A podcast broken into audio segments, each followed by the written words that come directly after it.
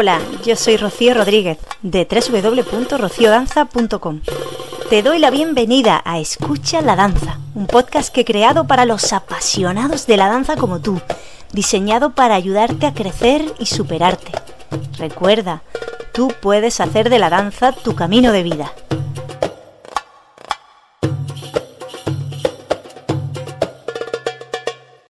Permíteme que me presente. Me llamo Rocío y danzo casi desde que empecé a caminar. Investigo y enseño diversos estilos de danza. Mi especialidad es la fusión de mis dos grandes pasiones, el flamenco y el rasharki. Si quieres conocerme mejor, te animo a que visites mi academia www.rociodanza.com. Hola, ¿qué tal?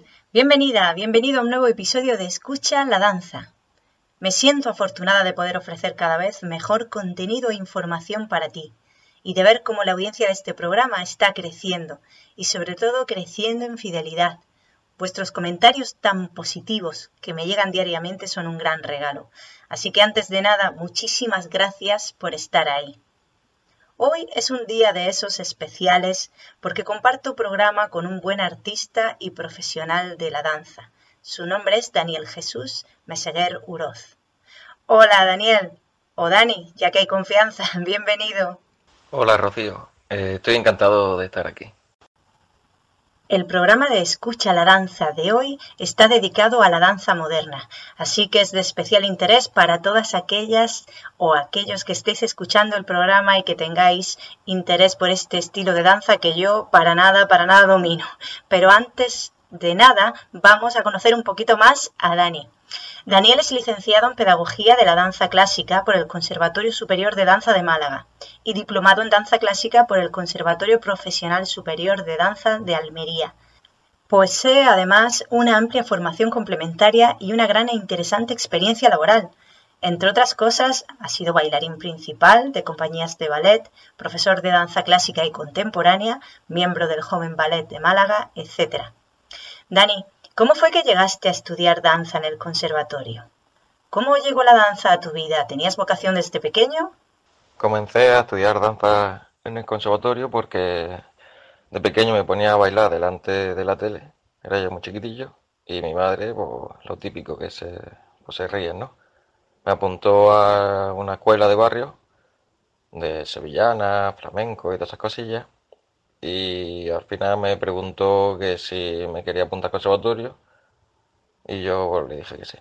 Y así comencé desde pequeño a estudiar en danza.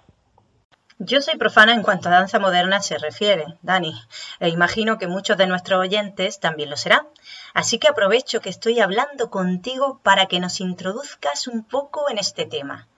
¿Cuáles son las características que distinguen a la danza moderna de otras? Muy buena pregunta, Rocío. Ya que hoy en día se suele confundir la danza, eh, la danza moderna con la danza contemporánea. Y la diferencia entre estas dos especialidades es su periodo histórico, ya que la danza moderna se desarrolla en la primera mitad del siglo XX. Eh, entonces ya se rompen con estereotipos del ballet, digamos, ya se rompe, eh, se quita las zapatillas, entonces los pies están en contacto con el suelo, la ropa es más ancha, ya no van con mallas y el pelo suelto, ¿vale? Ya no se utiliza el moño, digamos que rompe con, con el ballet. La danza moderna, ¿vale? Se haría ya con eh, los años 50, a partir de la mitad de los años 50 hasta la actualidad digamos, son los, los movimientos que tenemos actualmente de las disciplinas que tenemos de hace poco.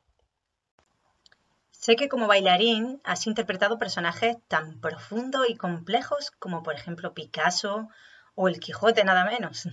Me encantaría que compartieras con nosotras esta experiencia, lo que destacarías de ellas. Imagino que tendrás recuerdos interesantes e incluso alguna anécdota. Cuéntanos. Tengo muy buenos recuerdos de aquella época. Y la diferencia, lo que más recuerdo era la diferencia entre los personajes, cómo se trabajaba, eh, digamos, cada personaje.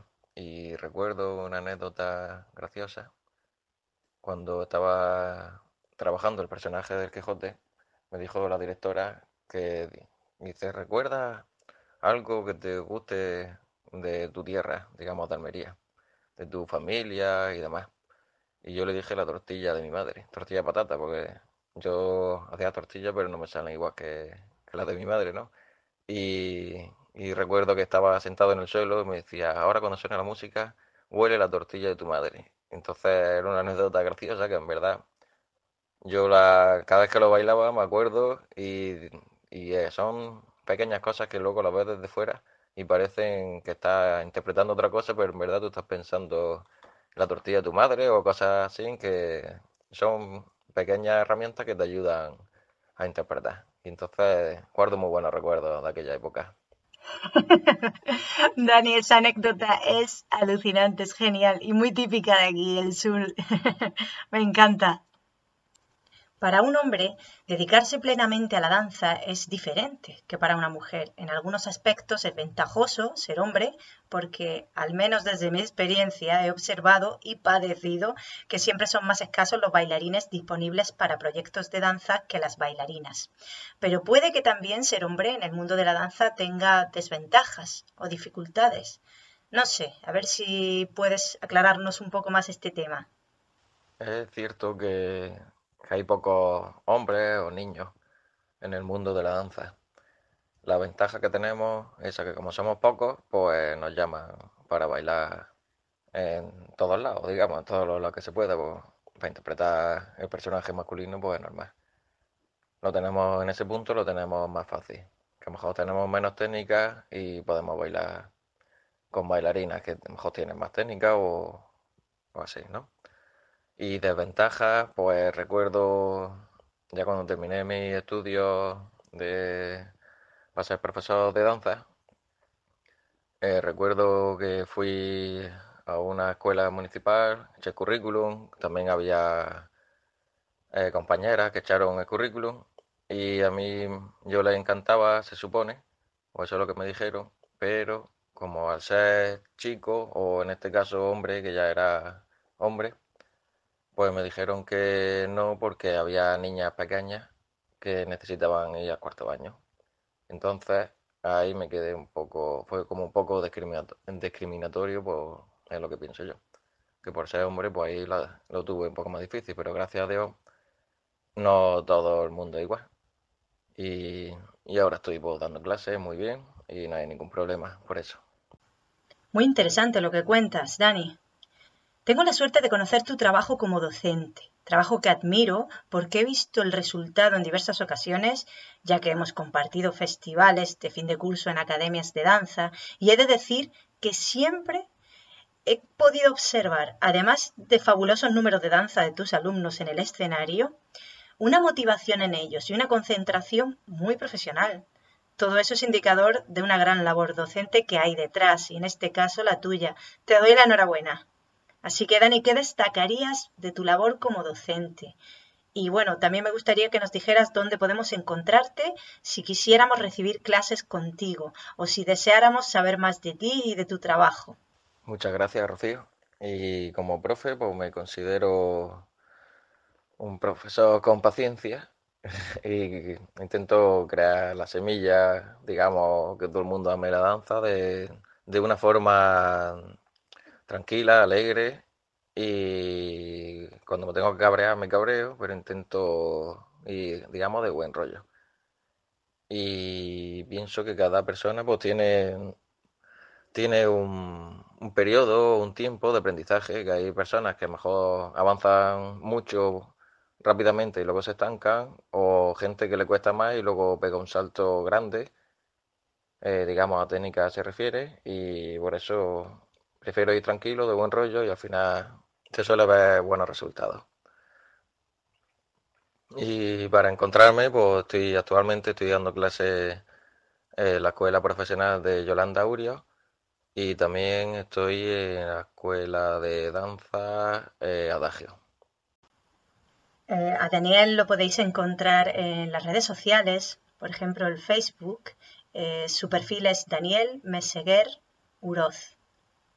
Bueno, continuamos. No quiero terminar esta conversación, Dani, sin que nos anuncies tus próximos proyectos y que compartas algún consejo a los bailarines y bailarinas que están al otro lado de este canal. Mi próximo proyecto es empezar el curso en estas dos academias que he dicho. Y un consejo para los bailarines y bailarinas, pues que sean ellos mismos, ya que la danza, a lo mejor los profesores eh, podemos dar la técnica, pero en realidad cada uno tiene una forma diferente de moverse o de expresar, aunque sigan la técnica, pero hay pequeños matices que nos revelan la personalidad de la persona que está bailando. Así que sean ellos mismos porque en eso se trata, de expresar lo que uno siente o lo que uno se imagina. Dani, muchísimas gracias por haber accedido a esta entrevista. Ha sido un placer tenerte en el episodio número 7 de Escucha la Danza. Ha sido un placer para mí. Muchas gracias y lo dicho, a bailar todo el mundo. Hasta luego.